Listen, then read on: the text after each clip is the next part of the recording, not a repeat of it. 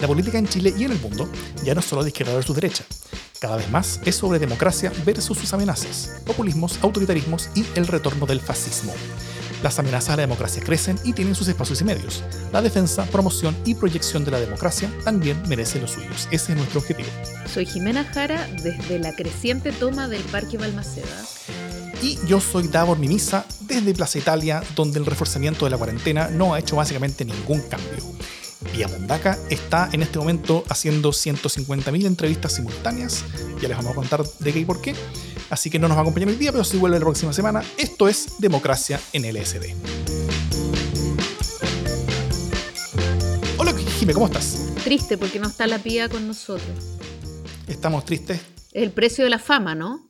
Es el precio de la fama, exactamente. La Pía, como es desde hace algunas semanas directora ejecutiva de Espacio Público, ha tenido solamente un poquito de pega eh, salvando a la República, ¿no es cierto?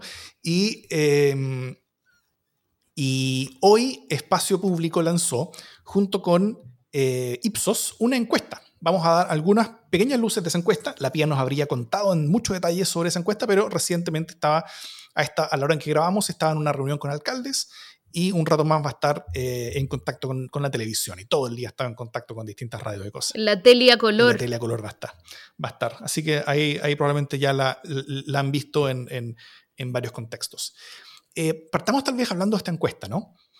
Eh, esta fue una encuesta realizada en el Gran Santiago solamente, así que tiene esa característica, por Espacio Público e Ipsos. Y para ser muy, muy en, en resumen, sobre, sin, sin, dar muchas cifras, pero en general los ingresos promedio de las familias han bajado, ¿ya? Y, han bajado para todas las familias, eh, en, todos los segmentos sociales, eh, todo tipo de familias, pero han bajado más proporcionalmente en los segmentos bajos que en los altos. Eso, es, eso es la primera cosa, que en Santiago las familias de más bajos ingresos han visto más perjudicados sus ingresos mensuales que las familias de, altos, de, mayores ingresos por la pandemia. Eh, también las mujeres han visto las cosas más complicadas laboralmente que los hombres, eso también es una realidad que muestra la encuesta.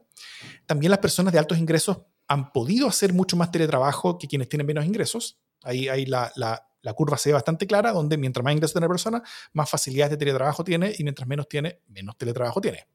Por tanto, más complicación también. Y tal vez algo, algo bien eh, decidor es que el 58% de las personas tienen alguien en la familia que ha tenido que salir a trabajar la última semana. Y en eso que el 58% de las familias tenga alguien que, que haya tenido que trabajar, la, sale la pregunta, ¿cuál cuarentena? ¿No es cierto?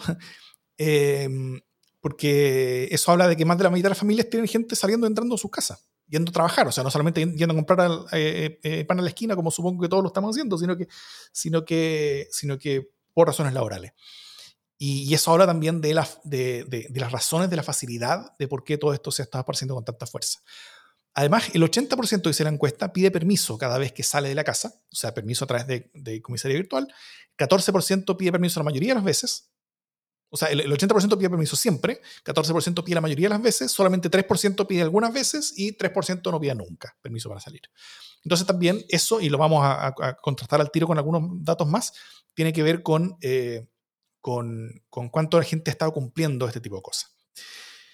Bueno, hace un par de semanas, tal vez para, para partir la, la, descripción de todo esto, hace un par de semanas se lanzó la única campaña eh, pública en un buen rato para promover conductas de seguridad sanitaria eh, con respecto a el, al, control y el manejo de la pandemia. Eh, ahí probablemente se está escuchando algo de la música. la frase que dice la campaña es, bueno, primero la, idea de esto es, ayudar y compartir eh, sobre este tipo de cosas. Dice, con, imágenes muy graves de personas en el hospital, corre el texto, nada de esto estaría pasando si todos respetaran la cuarentena y las medidas sanitarias. Ganarle al coronavirus depende de todos. Hashtag, el próximo puede ser tú, gobierno de Chile. Lo cual habla también sobre ah, ah, algo como de la, de la, estrategia que se está siguiendo, ¿no? Eh, en esa línea, hace poco también se promulgó la ley que modifica el Código Penal para endurecer las sanciones por vulnerar la cuarentena de hasta 61 días de cárcel, como había antes, y multas de hasta un millón de pesos, pasamos a tener hasta 3 años de cárcel, de 61 días a 3 años, y multas de hasta 10 millones de pesos aproximadamente.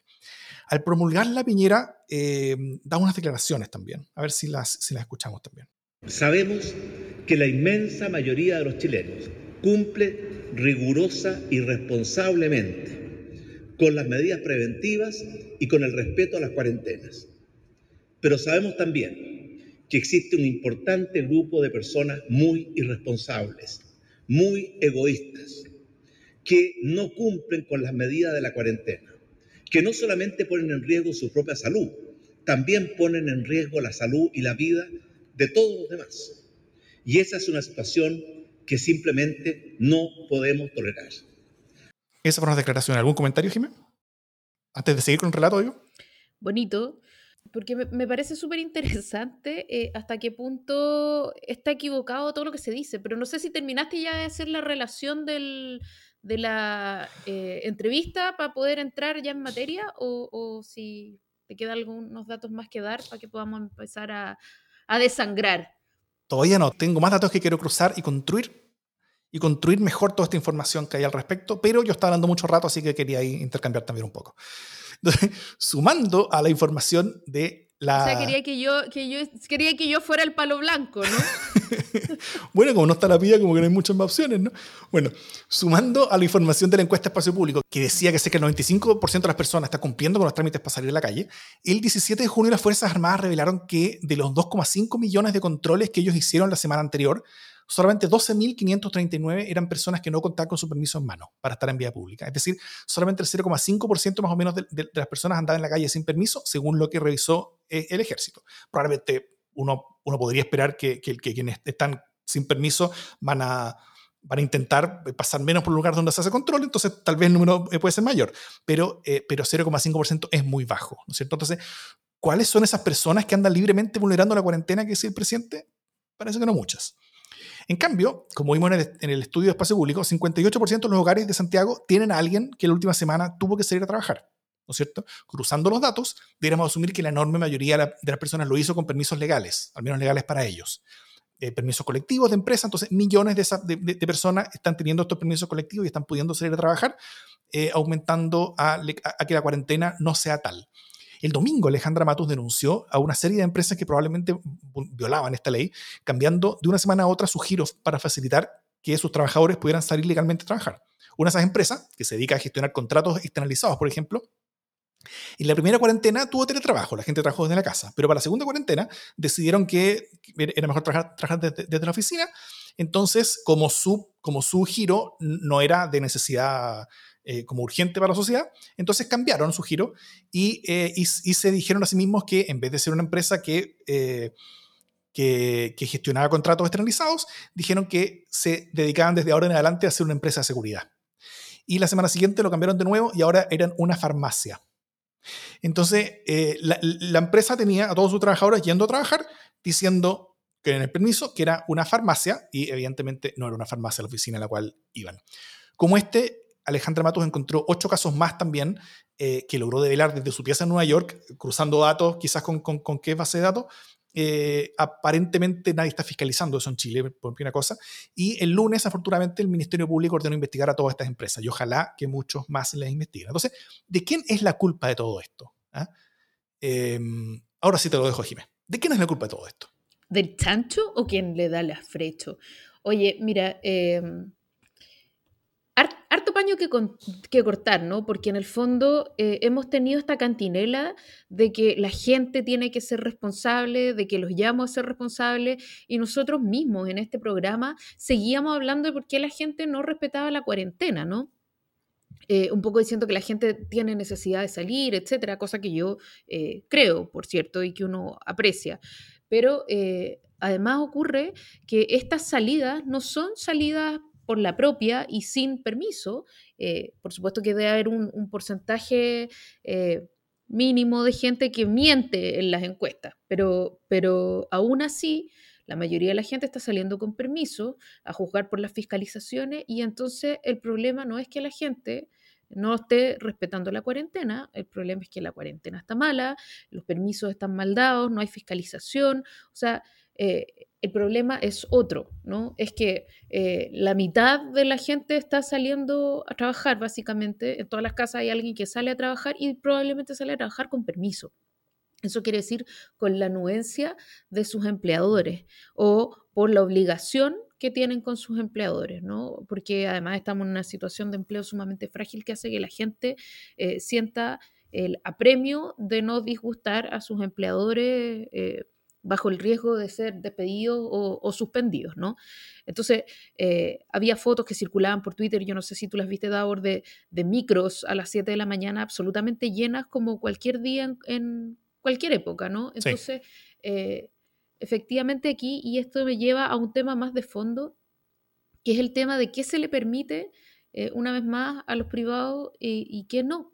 Porque si hay algo que devela eh, el estudio a través de la, de la pregunta de, o, del, estudio respecto de quiénes son los más afectados y que evidentemente son los más vulnerables, son las mujeres, eh, esta, esta cuarentena devela la desigualdad de manera muy fuerte. Y lo que este estudio le pone encima es que esa desigualdad no solo corre por la vulnerabilidad de la gente que tiene que buscarse su propio sustento, sino también porque los empleadores obligan a la gente a salir. Eh, y la suma de esas dos cosas es completamente catastrófica. Mm. Y aparte de eso, yo quiero eh, hacer un pequeño foco en, el presidente de la República, ¿no? que dice una y otra vez en sus discursos, yo sé que la mayoría de la gente cumple con las disposiciones sanitarias, pero unos pocos irresponsables. Y esta cuña que elegimos con Davor es fabulosa porque eh, dos días antes de que él mismo eh, en un funeral con una música de cámara, con una, con una orquesta, con, una, con unos músicos de cámara, eh, con un montón de gente, como 30 personas, en un funeral, con un cajón no sellado, en el caso de una persona que al parecer habría muerto de COVID. Eh, pide abrir el cajón y le abren el cajón y, hasta Chadwick grita que por favor no se haga. Entonces aparece él vulnerando la, la propia normativa que había promulgado un par de días atrás de manera muy irresponsable, muy egoísta, no cuidando ni su vida ni la vida del resto, como dice él en su propio discurso.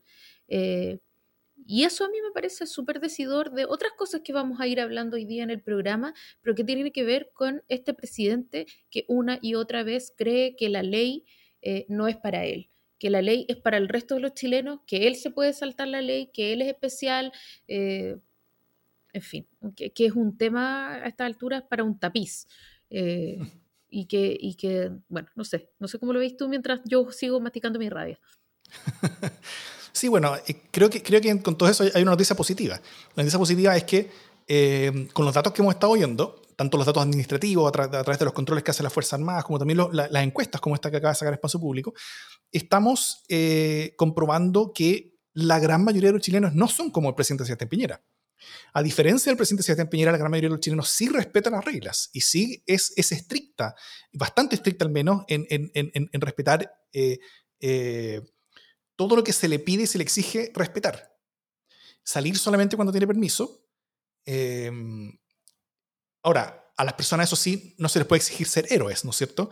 Cuando a alguien eh, le ponen enfrente, tal como tú muy bien decías, Jimé, le, le, ponen enfrente la opción de eh, o tú sales con este permiso para venir a trabajar a tu trabajo, eh, independiente si, el permiso haya sido conseguido legal o fraudulentamente por el, por el jefe de la empresa, eh, o no tienes trabajo. Y en estas condiciones, yo creo que la gran mayoría de las personas está forzada y obligada por las circunstancias a elegir el trabajo por sobre la salud suya y de su familia. no es fácil el, el, perder el trabajo, sobre todo si una si estamos hablando de, personas en situación relativamente vulnerable que no tienen una suficiente malla de protección eh, que les permite sobrevivir quizás cuántos meses vamos a seguir en, condiciones como estas con una economía que, se está yendo básicamente al carajo. Em, eh, y, y, esa decisión es muy difícil. Entonces, tal vez yo, te quiero proponer un, relato en todo esto, ¿ah?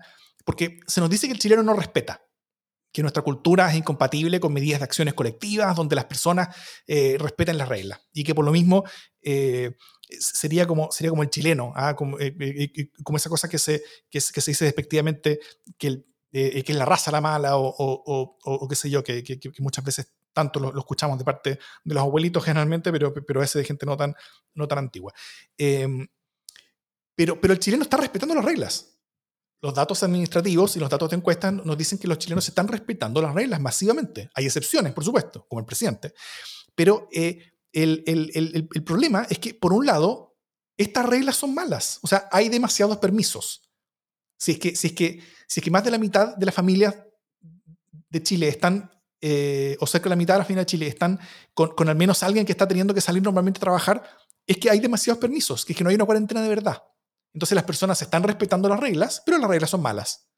Entonces, en, en ese caso, eh, eh, ¿de, de, quién es la culpa? ¿De la, ¿De la persona que está respetando las reglas o de la persona que define cuáles son esas reglas?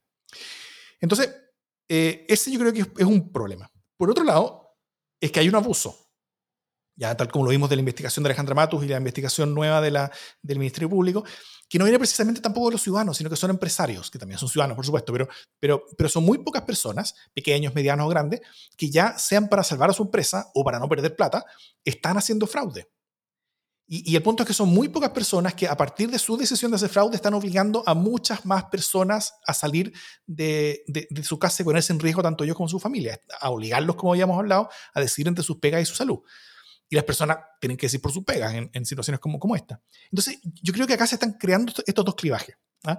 Uno entre autoridad y su mala política cuarentena versus la ciudadanía puesta en riesgo por esa mala política.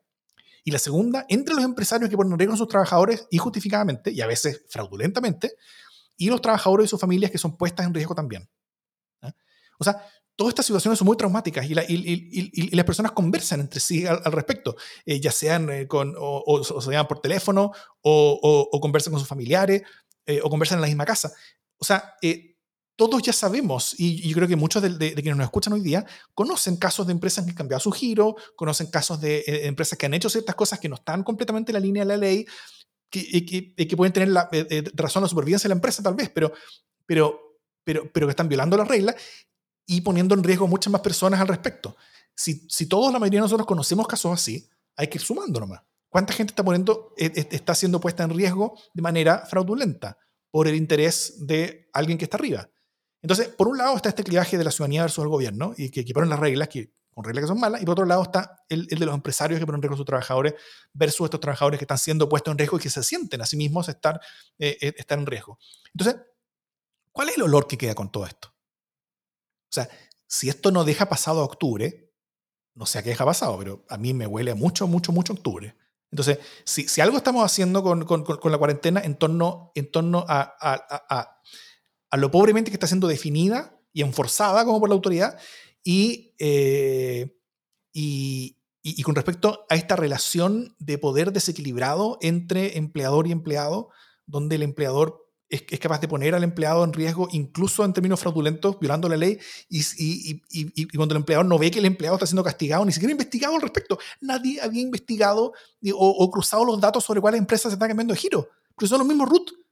O sea, en alguna base de datos del Estado tiene que estar, donde, eh, a ver, ¿qué empresa tenía un giro esta semana y qué empresa, y, y, y, y, que tenía un giro distinto la semana anterior, por ejemplo? Y, y, esos datos administrativos que una periodista desde, su pieza en Nueva York encerrada mientras está estudiando allá eh, hizo porque ni el Estado lo estaba haciendo, ni el gobierno lo hizo, ni ningún ente fiscalizador lo hizo, ni ningún medio importante tampoco en Chile lo hizo. Eh, y quizás cuántas empresas más están en Chile haciendo cosas parecidas. Entonces, no sé, yo, yo, yo, lo, único que veo, lo único que veo es que nos estamos acercando más a una nueva explosión cuando esto, cuando esto empieza a bajar. Sí, yo estando de acuerdo contigo, además quiero agregar eh, dos cosas. La primera, que se me quedó en el tintero, que es eh, la cita de Luis Larraín de Libertad y Desarrollo hoy día, eh, que es la siguiente. En Chile vivimos un relajamiento generalizado donde no se cumplen las normas ni los deberes y solo se exigen derechos.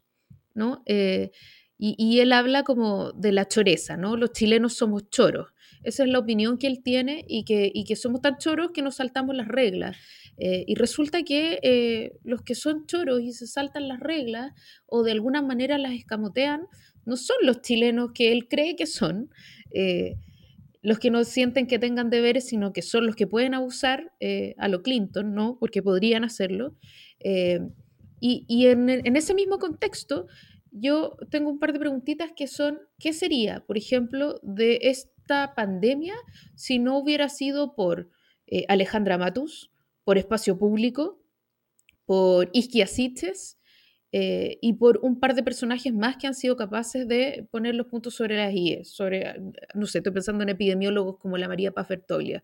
Eh, si no fuera porque hay gente lúcida, siguiendo todo lo que se está diciendo, estaríamos... O como Juan Carlos Said, que es de, que es de centro derecha también, o, como, incluso como Mario Desbordes, que yo creo que tenía un, rol bastante, bastante relevante. Hoy mismo él, estaba criticando su, su, músico a Piñera.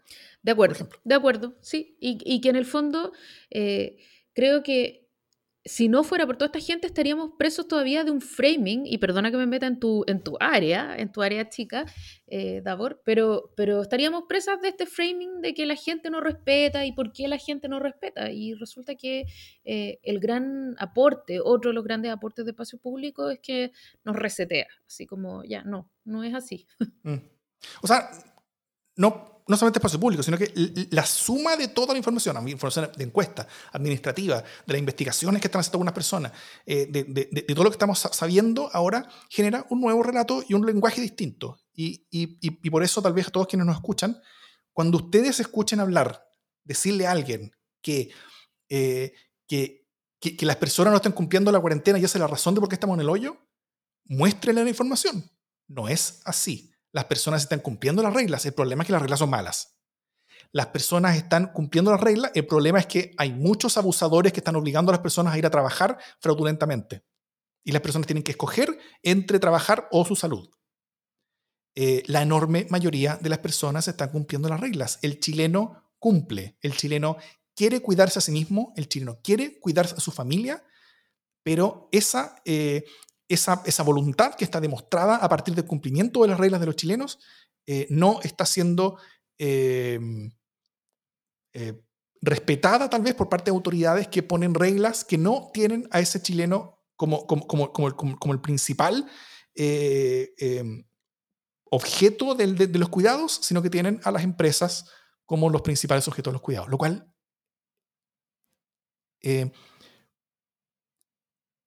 está bien en cierto, sentido, porque hay que cuidar a las empresas, es, muy cierto, pero, pero no se debiera poner la salud de las personas por debajo de la, de la, de la, de que, de que algunas empresas más tengan, tengan problemas económicos.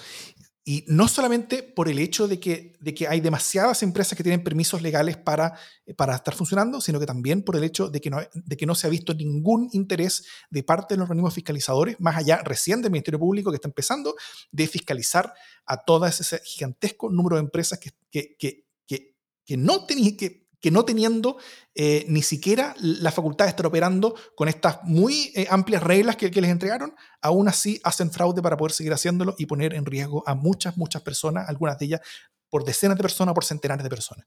Eh, y eso es complicado y eso es lo que nos tiene en el hoyo. Lo que nos tiene en el hoyo no es el cumplimiento de las personas, las personas están cumpliendo. Lo que nos tiene en el hoyo es que las reglas son malas y que personas con poder sobre personas, sobre otras personas, están abusando de esas reglas para fraudulentamente poner personas en riesgo. Por eso en el hoyo.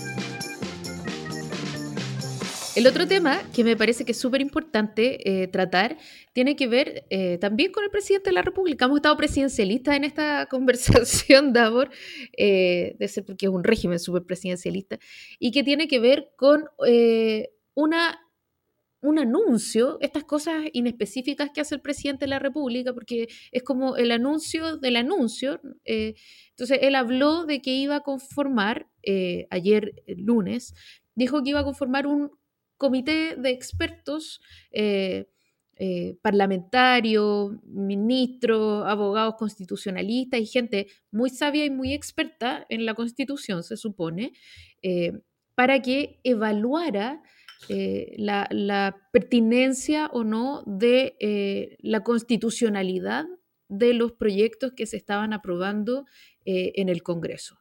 ¿no? fue un, anuncio así de inespecífico y por lo tanto generó todos los ruidos que sabemos, ¿no? porque no, no, dijo exactamente de qué manera lo iba a ver, qué poder iba a tener, qué facultad, si era una cuestión consultiva o no.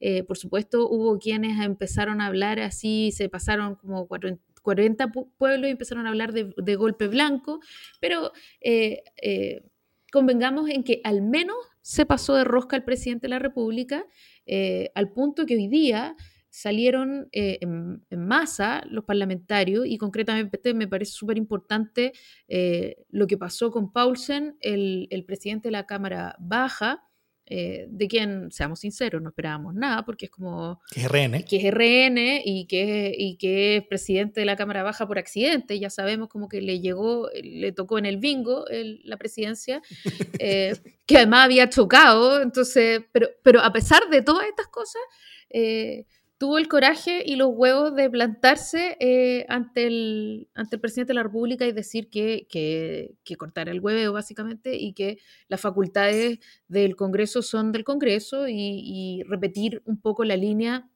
de, de, la presidenta del Senado y de quienes le recordaron amablemente al presidente de la República que, uno, rige la separación de los poderes del Estado eh, en la Constitución eh, y dos, que si tiene algún problema con la constitucionalidad de las leyes que se están aprobando, eh, podría ir al TC porque es esa la instancia eh, que, está llamada a evaluar la constitucionalidad de los proyectos una instancia que por cierto está bastante deslegitimada y que termina y termina colegislando, lo cual es otra gran discusión. Pero además de esta otra instancia que colegisla finalmente en los hechos, querría, parece Piñera, eh, una cuarta instancia o una tercera instancia de legislación eh, que esté más eh, acorde con lo que él cree que debería ser, parece, el poder legislativo. Que ya me, parece como... Es, es, raro que un presidente con tan poca aprobación, tan pocas eh, capacidades finalmente, porque este es, un gobierno muy subóptimo, por decirlo de alguna manera, eh, quiere además tener la facultad de determinar qué cosas se pueden aprobar y qué cosas no se pueden aprobar, ¿no? Y entonces aquí es cuando uno, eh, pues, salió Blumel a decir, oye, no, en realidad se entendió mal, lo sacaron de contexto, más o menos nunca hemos dicho esto. entonces uno, uno se pregunta, sí, el presidente es eh, incontinente y entonces va y dice cualquier cosa sin tener claro, se le ocurre, no, no piensa lo que dice, eh, o es malvado, es perverso y quiere hacerse de todo el poder, o es, un, o es un, una conjunción entre las dos cosas. No sé, ¿cómo lo ves tú? A, mí me gustaría partir como diciendo el contexto en el que, en el que, lo, en el que dijo todo esto, ¿no? Esto él lo propone el día, si no me equivoco, domingo, Em, justo cuando había otro tema en, carpeta en, todo Chile que estaba hablando con, mucha fuerza sobre el, funeral que el día anterior había, tenido el, mismo presidente eh, y que ya era parte de la, discusión nacional con mucha, mucha fuerza. Y, em, y, lo que sucede es que, eh, bueno, Piñera habla ante el país, uno habría pensado que iba a referirse al, al tema del funeral, por ejemplo, eh, por, por último, para decir, era una persona muy querida en, mi vida, por favor, no, no me vean que este es un momento personal. Hasta eso habría sido algo que uno, que uno, podría haber comprendido. Eh, dijo, todos tenemos la obligación de respetar la constitución y las leyes vigentes, incluso cuando esa constitución y esas leyes no nos gustan. Uno podría haber dicho, ah, una de esas es como el inicio de, un, de, un, de una constricción al respecto. Eh, pero no, se refería eh, a lo que no se está refiriendo al tema funeral, sino que era para criticar al Congreso por tramitar leyes que supuestamente son inconstitucionales, lo cual sucede. ¿ah? O sea, no es, no, no, es algo que, eh, eh, que, que, Piñera esté, eh, esté, esté, creando un problema donde, no lo hay. Hay un problema. Y el Congreso crecientemente ha, ha, ha hecho esfuerzos por, em, por, por pasarse por donde le, venga, básicamente, ciertas reglas constitucionales con, con, con, todo lo que queramos. O sea, la, la la constitución está muy deslegitimada, tenemos un proceso en curso para, para reemplazarla, que, ojalá que, que, sea reemplazada, pero aún así eh, es, cierto que, que, las normas y formas, y, importan.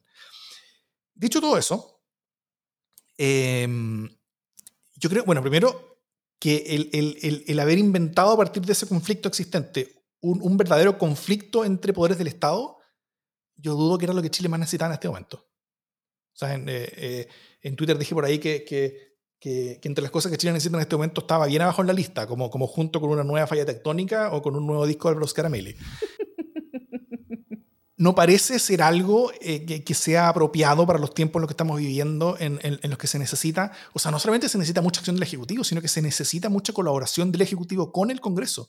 Y el Congreso está sacando leyes como loco. Algunas probablemente no le gustan al gobierno, ok. Eh, algunas gobierno puede creer que son, que son inconstitucionales, puede ser. Pero, pero, pero, pero, pero en el momento de emergencia en el que vivimos, lo último que necesitamos era un, un conflicto entre poderes del Estado. Dicho eso, eh, creo que con todas estas regulaciones que se quieran inventar, bueno, primero hay, hay, que decir que, que, todo lo que Piñera quiere, quiere, proponer no va a tener ningún sentido. O sea, todo va a llegar a cero. Eh, eso, es bastante claro. Él, él, está creando un conflicto político eh, para, para, intentar tener como una pelea, para intentar tener algo en contra del Congreso.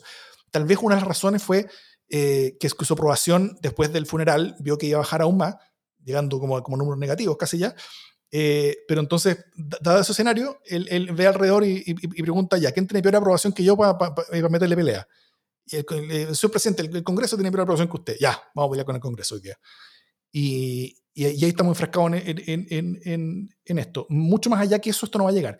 Pero aún así creo que es importante ponerse en el peor de los casos. Eh, independiente de cuál es el formato que, que, esto llegue a tener como un grupo de expertos, como pre-revisión, qué sé yo, eh, siendo que ya tenemos el Tribunal Constitucional, pero, pero, eh, pero, imaginemos que tenemos como, como, como otro tipo de, de, regulación y revisión donde, el Ejecutivo tenga algún rol. Eh, con todo lo mal que uno, que uno, que uno puede considerar a Sebastián Piñera en cuanto a su capacidad en muchas áreas, incluso en, sus habilidades personales, que ha demostrado últimamente desde octubre en adelante, al menos en, en, muchas cosas, yo no tengo mucho miedo de que Piñera mal usaría eso de manera grave. ¿ah? Eh, yo no creo que Piñera quiera, quiera, quiera conseguir el poder total, ni, ni, ni, por supuesto que no creo que Piñera quiera hacer un golpe blanco en ningún caso. Eh, pero, ¿y el siguiente? ¿Quién es el siguiente? Y si, y, si, y, si, y si, a continuación, después de este desastre político, llegamos a tener un presidente que va a tener, eh, o sea, que, que, que, a diferencia de Piñera no va a tener comisiones democráticas y no va a tener ningún tipo de, de, de límite interno como para, como, para, como para efectivamente intentar tomar el poder total. Creo que algo importante de la experiencia de Estados Unidos, sobre todo Estados Unidos en, los últimos años, es que Estados Unidos tiene una institucionalidad suficientemente fuerte que ha permitido contener las ínfulas autoritarias de su presidente Trump. Eh, si, nosotros debilitamos esas como, como, como, como guardarrieles eh, institucionales dentro de, dentro de los poderes de, nuestro Estado, eh, y sobre todo en, los límites entre los poderes del Estado, si, si, debilitamos todo ese, armado, podemos estar mucho más vulnerables si es que a continuación de Piñera viene alguien que puede ser mucho más populista o que puede tener muchas menos eh, consideraciones o cultura democrática. Yo, yo creo que Piñera es un demócrata. ¿ah? Yo, yo, yo no creo que sea un buen presidente, pero sí creo que es un demócrata. Eh, pero yo no sé quién viene después. Entonces, no hay que hacer las regulaciones eh, en, en, base a, a, la relación actual del presidente, sino que en este tipo de cosas hay que ponerse en el peor caso. Y el peor caso es que efectivamente una persona puede llegar y desde la presidencia decidir qué, qué tipo de leyes puede discutir el Congreso. Más allá de, de, de, si las cosas implican presupuesto público o no, sino que decidir qué cosa puede, o sea, tener un veto previo. Y, y, ese tipo de cosas que son el peor caso, eh, serían, serían, o sea, no solamente dañinas, sino que eso ya sería destructivo para la democracia, totalmente destructivo. Y, pasaríamos, y, daríamos zancos en la dirección de donde hoy día está Venezuela. Y eso yo creo que es algo que, que, no solamente no queremos, sino que menos aún necesitamos tener esta, esta caca de conversación ahora encima de, de, de, la mesa todos nosotros cuando deberíamos estar preocupando de salvar vidas en este momento. Davor, ¿sabéis qué? Yo estoy eh, parcialmente de acuerdo con lo que tú dices, o sea, como en el espíritu, pero, pero siendo súper realista, creo que hasta ahora no tenemos peor caso que el de Piñera. Eh, al, mando del país, ¿no? Entiendo que uno puede concebir eh, peores casos a futuro, etcétera, pero hablando de Chile, de nuestra realidad, la verdad es que aquí en la postdemocracia no tenemos peores casos. Dicho lo cual, me parece que sí es súper nocivo. O sea, tú dices, mira, Piñera es un demócrata. es un demócrata en el sentido que votó en contra del no, eh, es un demócrata en el sentido de que probablemente no va a tener intenciones de eh, dar un golpe de Estado.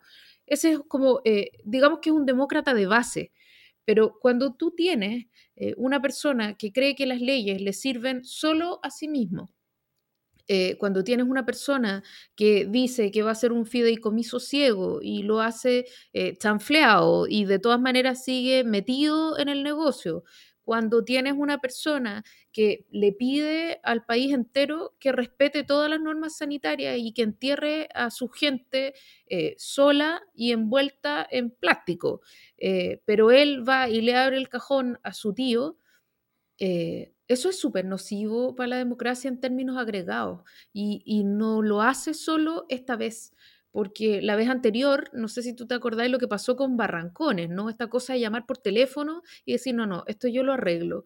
Eh, mm. son todas conductas que finalmente son súper nocivas para la democracia. O sea, decir, ¿sabéis que no me gusta lo que se está aprobando? Así que eh, voy a ver con un grupo de expertos, que perfectamente podrían ser mis amigos o no, porque yo los convoco, eh, si me parece o no me parece constitucional esta cuestión. Piñera es un presidente que tiene un largo historial saltándose reglas. Eh, y eso, como ejemplo y al mando de una democracia, a mí me parece tremendamente nocivo y peligroso. Entiendo lo que tú quieres decir, ¿no? Que, en el fondo no, no, no, quiere ser Nicolás Maduro, no, no quiere eh, erigirse en un dictador eh, para toda la vida, y etcétera pero también me parece que, no solo es, terrible como antecedente y pensando en quiénes van a venir, porque yo quiero creer que quienes vengan van a tener mejores reglas del juego porque viene un plebiscito en el que vamos a reconversar las reglas del juego. Entonces yo quiero pensar que Piñera es el último presidente casi que con poder absoluto en Chile. Bueno, aún si no lo es, y es el penúltimo o el, o el antepenúltimo, a mí me parece que es suficientemente nocivo en sí mismo y no solo como antecedente de quienes puedan venir y sean también nocivos a su vez. Eso es mi matiz. Mm. Sí, está bien. Em, ahora, claro, lo, que yo decía era, era, básicamente que, las, que, que el hecho de que Piñera no sea tan terrible como algunas personas imaginan que lo es, es, terrible en muchas cosas eh, y concuerdo contigo en que es un pésimo ciudadano, es un pésimo ejemplo en prácticamente todo, pero, eh, pero, pero, no es tan malo, por supuesto, como, como mucha gente cree que es, o, tan terrible o tan, o tan, o tan, o tan como, como dañino a propósito que, que, quiere hacer daño. Muy poca gente en política que quiere hacer daño, eh, incluso sus peores enemigos. pero, pero aún con todo eso, eh, lo fundamental es que las reglas sean hechas no por la persona que tenemos en este momento, sino que las reglas sean hechas pensando en el peor caso. ¿ah? Y el peor caso no es Piñera. Eh, o sea, si el, peor caso que, vamos a tener en, la, próxima vida de la próxima constitución, eh, si el peor caso va a ser mejor que Piñera, fantástico. Ojalá que sea así. Es ideal. Mucha gente puede ser mejor que Piñera y todos debieran serlo. Pero, pero no debiéramos ponernos en, esa situación. Muy probablemente podemos tener a alguien peor eh, en, muchas dimensiones, y si es alguien peor en, términos de menores convicciones democráticas, eh, cambios como los que está proponiendo Piñera ahora podrían poner a todo el país en riesgo. Y, eso es complejo. No ahora durante su gobierno, pero en el futuro. Em, eso, entonces yo estoy bien como, como, como complicado con todo esto. Ahora estoy, estoy, estoy tranquilo por el hecho de que, de, que yo sé que, que, esto no va a llegar a ningún lado. ¿ah? Y, y, y, creo que no solamente, eh, y, creo que es importante, que no solamente desde el propio Congreso lo, hayan mandado básicamente a la, a la, punta del cerro, incluso desde su propio ex partido. Eh, primero Desbordes eh, eh, habló en contra como de, como de quién tiene músicos en el funeral hoy en día, ¿cachai? con respecto al funeral, y el presidente de la Cámara de Diputados, que es RN, dijo, presidente, no, o sea, eso, nosotros estamos haciendo las cosas, está bien, podemos tener problemas, pero, pero, eh, pero ese no es el camino. Eh, y, y, aún más, yo creo que Piñera estaba pensando en cierto público como medio, como medio de este como, como público concertacionista, como medio como, como, como, con, como con olor a,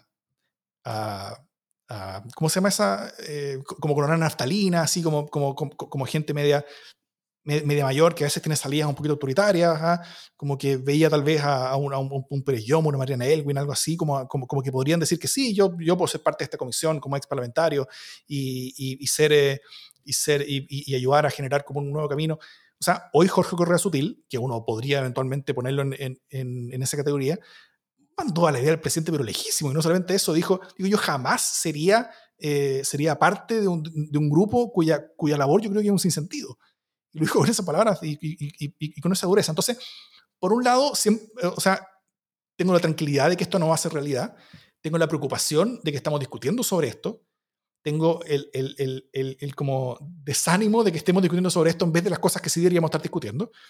Eh, pero también me, me, dio el optimismo y la, y, la, y, la alegría de ver que incluso actores que uno podría pensar que, que, podrían haber visto esto con ojos más o menos positivos, lo han visto mal. Y yo creo que lo han visto con ojos correctos, pues, en, en, el sentido de, de, de, que esto es algo que no corresponde en cuanto, a, en, en cuanto a la separación de los poderes del Estado. Y en eso creo que nuestra democracia no tanto en las instituciones, sino que más bien como, como, como en las convicciones sociales de, sus líderes, en particular sus líderes históricos, está dando eh, buenas señales de, de, fortaleza. Y eso creo que es positivo. Quiero, quiero tomar eso como, como una cosa buena. ¿Esa es tu noticia positiva? No, tengo otra después. ¿Pasamos noticias positivas, dices tú? Pasemos.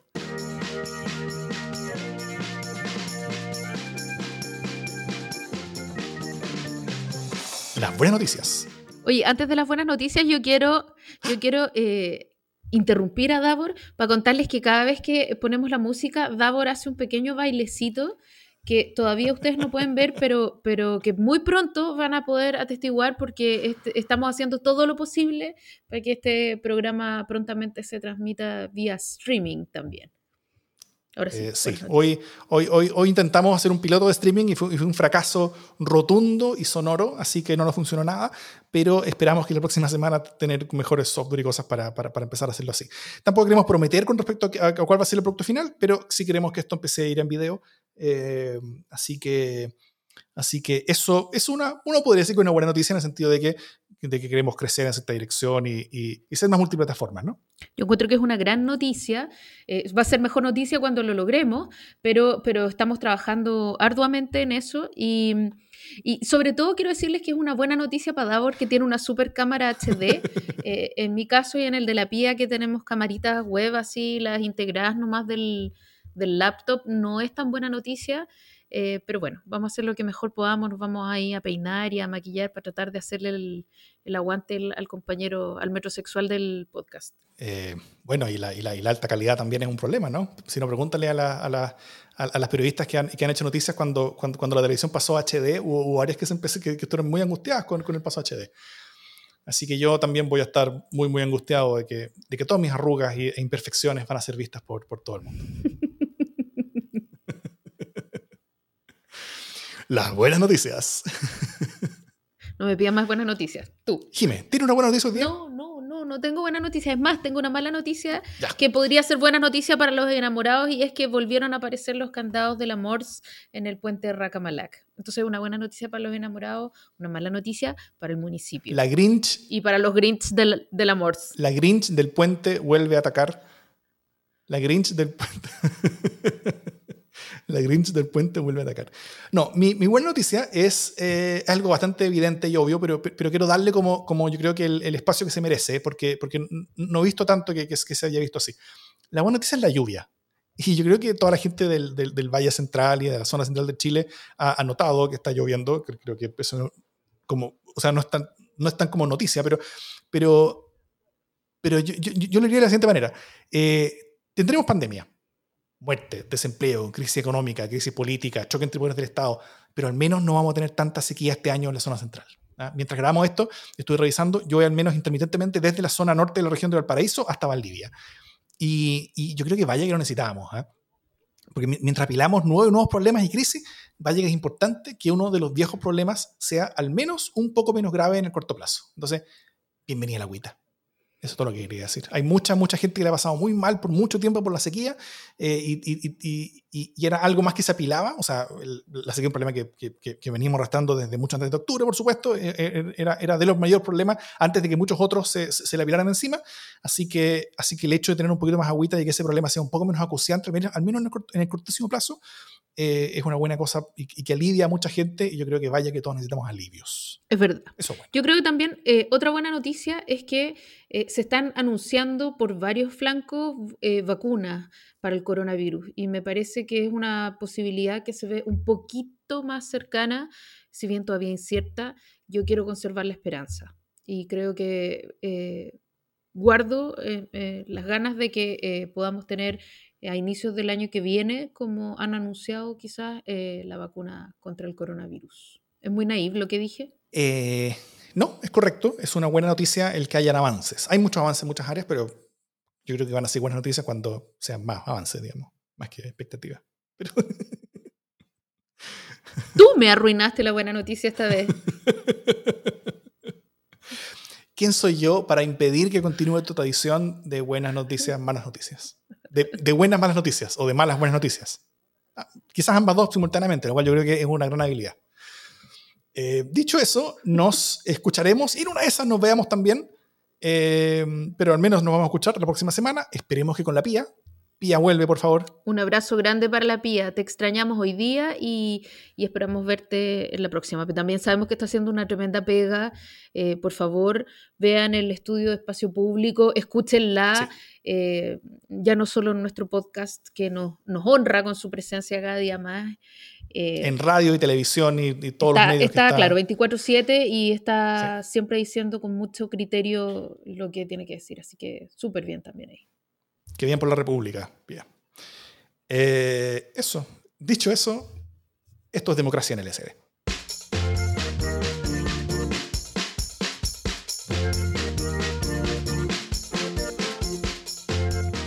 Y ahí quedó el programa. Oye, ahí quedamos, después de no poder hacer nuestro streaming. Ya, ahora cuéntate, por favor, cómo fue esto de la llamada misteriosa de un miembro o miembra del del gabinete presidencial, del comité político además.